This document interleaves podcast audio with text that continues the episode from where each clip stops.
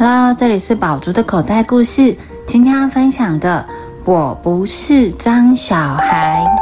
小王子最近迷上了画画，墙壁上、地板上到处都是他的杰作，连妈妈刚洗好的被单他都不放过。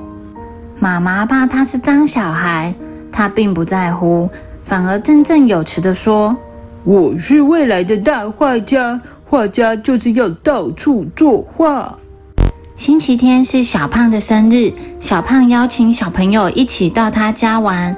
妈妈给小王子换上了一套新衣服。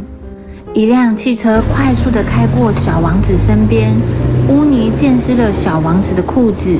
看着被弄脏的新裤子，小王子皱起了眉头。乌尼说：“你不是说画家就要到处作画吗？”我也想当画家，你看我画的雨滴不错吧？没办法，小王子只好穿着脏裤子到小胖家做客。刚进门，小胖家的猫咪很热情，一下子蹦到小王子的怀里。小王子的衣服上又多了两个清新的爪印。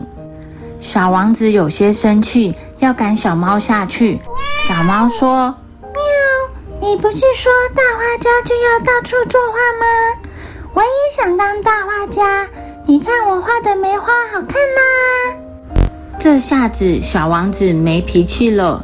小胖拿出刚得到的生日礼物——一颗小皮球。大伙儿来到草地上，开心的玩起来。小王子很快就忘记了衣服被弄脏的事。突然，皮球弹到小王子身上。他的衣服又多了一个球印，看着一身新衣服越来越脏，小王子终于爆发了怒气。哼，为什么又弄脏我的衣服？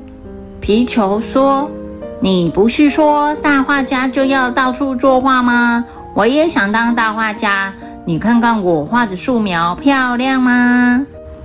我是说过要当大画家，但是我不要当脏小孩。不准你们再往我身上画图了！小王子说完后，非常生气地跑回家去了。回到家，小王子看见满屋子被他画得乱七八糟的墙壁、地板、被单，他非常惭愧地羞红了脸。小王子心想：我要趁妈妈回来之前，把家里都整理干净，以后也会好好的用图画纸来画画。